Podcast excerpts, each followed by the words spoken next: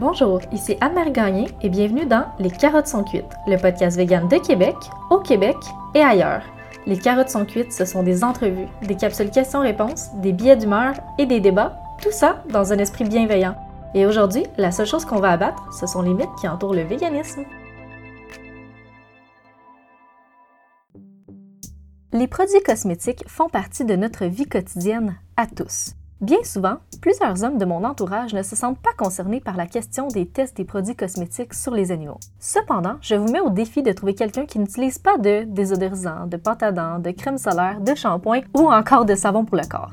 Les cosmétiques sont définis par Santé Canada comme étant, et je cite, toute substance qu'une personne applique sur sa peau, ses cheveux, ses ongles ou ses dents à des fins de nettoyage ou dans le but d'améliorer ou de modifier son apparence est un cosmétique. Les produits de beauté, comme parfum, crème pour la peau, vernis à ongles et maquillage, ainsi que les produits de toilette, savon, shampoing, crème à raser et désodorisants, sont aussi des cosmétiques. Fin de la citation. Or, la question des choix éthiques concernant les cosmétiques ne concerne pas que votre tante un peu trop intense qui abuse de l'eyeliner et de l'ombre à paupières. Ça nous concerne tous. L'épisode que vous écoutez présentement fait directement écho à l'épisode numéro 9 qui concerne le mythe qui s'intitule l'expérimentation sur les animaux est toujours justifiée. L'épisode que vous écoutez présentement se comprend très bien indépendamment de cet autre épisode, mais il s'agit de deux grandes réflexions qui se complètent. Pour commencer, il faut se questionner sur la nécessité de tester certains produits et d'infliger des lésions à des êtres sensibles. Évidemment, nous avons choisi les animaux comme tributaires de ces expérimentations à cause de leur capacité similaire à souffrir comme le font les êtres humains et à réagir de manière similaire à l'affliction de produits toxiques ou irritants. Mais ces expériences sont-elles nécessaires? S'il y a des compagnies qui ne font pas de tests sur les animaux, compagnies qu'on appellera sans cruauté, et qui vendent des produits sécuritaires, alors comment cautionner les compagnies qui testent malgré tout leurs produits sur des animaux? Tout d'abord, il faut spécifier qu'il y a une différence entre produits vegan et produits sans cruauté ou cruelty-free en anglais. Les produits véganes ne contiennent pas d'ingrédients issus d'animaux qu'on peut retrouver dans certains cosmétiques comme le miel, la cire d'abeille, la kératine, le collagène, la gélatine et plusieurs autres. Intéressant à savoir qu'on utilise des extraits d'insectes, de cornes, d'os, de tendons, de graisse et autres comme ingrédients ou sous-produits. Cependant, vegan ne signifie pas sans cruauté. Je sais, je sais, c'est plutôt étrange et c'est toujours un petit peu frustrant de trouver un produit qui est vegan mais qui n'est pas sans cruauté ou vice-versa. Le terme sans cruauté, quant à lui, réfère au fait qu'il n'y a pas eu de test sur un animal pour faire le produit que vous convoitez. Mais est-ce sécuritaire cette mention sans cruauté, me direz-vous, si aucun test n'a été fait pour assurer la pérennité et la non-toxicité du produit? En fait, la sécurité d'un produit peut être assurée par d'autres méthodes que par le test sur les animaux. Il y a des méthodes alternatives qui ont été éprouvées et qui sont connues comme étant tout aussi efficaces pour vérifier la sécurité d'un produit. Tout d'abord, avec la technologie que nous possédons aujourd'hui, il est possible de faire des tests sur des tissus artificiels qui sont conçus en laboratoire. Par exemple, la populaire compagnie Lush utilise des tests in vitro, c'est-à-dire des tests qui prennent place en dehors d'un organisme vivant l'Organisation de coopération et de développement économique, plus connue sous le nom de l'OCDE, considère euh, comme scientifiquement valable l'utilisation de tests in vitro pour pallier euh, les tests sur les animaux. Il faut également savoir que plusieurs produits ont déjà été testés, ce qui fait en sorte que nous connaissons déjà leurs effets. Alors pourquoi ne pas exiger d'utiliser ces ingrédients que nous savons déjà sécuritaires pour s'assurer de mettre euh, sur le marché en place euh, uniquement que des produits qui sont sûrs et sécuritaires pour nous? Mais alors, sachant qu'il existe des alternatives, pourquoi certaines compagnies continuent-elles à tester leurs produits sur des animaux? La réponse c'est pour engendrer plus de profit, il est nécessaire de viser un plus grand marché.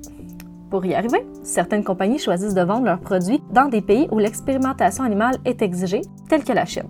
Le marché chinois est en pleine croissance et il s'agit d'une belle opportunité pour les grandes compagnies de cosmétiques. Pendant longtemps, la Chine a exigé d'effectuer ces expérimentations pour permettre la vente de produits dans leur pays.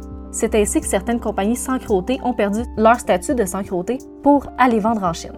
Cependant, bonne nouvelle, la Institute for In Vitro Science nous a appris au début de l'année 2020 que le gouvernement chinois a assoupli sa loi sur l'obligation de tests sur les animaux et décrète l'acceptation de certaines méthodes alternatives pour la réglementation des cosmétiques. Bien qu'il s'agisse d'une bonne nouvelle, le test sur les animaux ne prendront pas fin demain matin. Que pouvons-nous faire alors pour améliorer la situation? Bien, nous pouvons prioriser l'achat de produits identifiés comme vegan et sans cruauté. Il peut s'agir parfois de recherches fastidieuses si on ne sait pas comment s'y prendre, mais avec un peu d'expérience et des bons outils, la recherche devient très facile.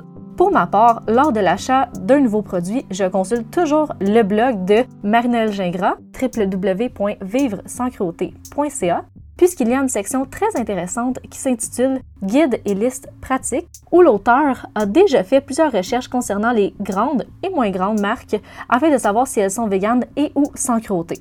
On y retrouve des listes en ordre alphabétique, bien pratiques lorsqu'on veut pas prendre des heures à trouver quel désodorisant est vegan. Il y a également un site anglophone qui s'intitule www.crueltyfreekitty.com qui a une liste similaire et également une liste qui regroupe les compagnies qui font des tests sur les animaux, donc qui ne sont pas sans cruauté. Cela semble une énorme tâche pour vous que de commencer à acheter des cosmétiques qui reflètent davantage vos valeurs éthiques. Dites-vous que vous pouvez y aller une étape à la fois, un produit à la fois.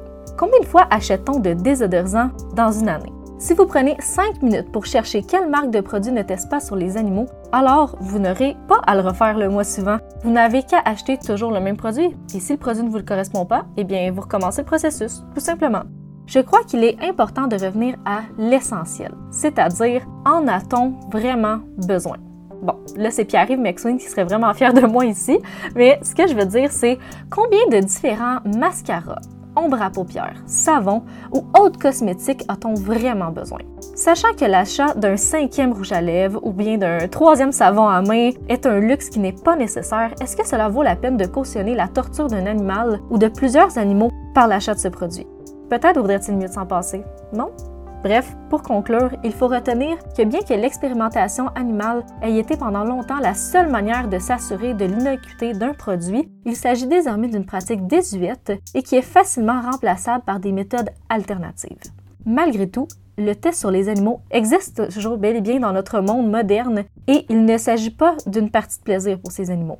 Rappelons-nous que nous les empoisonnons et nous leur affligeons des sévices corporels importants pour réaliser ces expérimentations. Croyez-moi, j'aimerais aussi croire que ces choses n'existent plus, mais ce serait de l'aveuglement volontaire que de croire qu'aucun animal est torturé en laboratoire en 2020. Cependant, vous avez le pouvoir de changer les choses en choisissant des produits sans cruauté. Je suis pas en train de vous dire de cesser d'acheter des produits cosmétiques, mais dites-vous qu'il y a des centaines de marques qui vous offrent des produits éthiques, alors pourquoi encourager des produits de compagnies qui torturent les animaux? Bref, je vous laisse sur une note positive en vous rappelant que vous avez le pouvoir de changer les choses en choisissant quelle compagnie vous voulez encourager. Je vous laisserai en barre d'infos les sites internet dont je vous parlais un petit peu plus tôt pour vous aider à faire vos recherches de produits véganes et sans cruauté. Sur ce, je vous remercie d'avoir écouté. Si vous avez apprécié, n'hésitez pas à liker, commenter et partager. Nous sommes sur Facebook, Spotify et Apple Podcast. Merci, à la prochaine.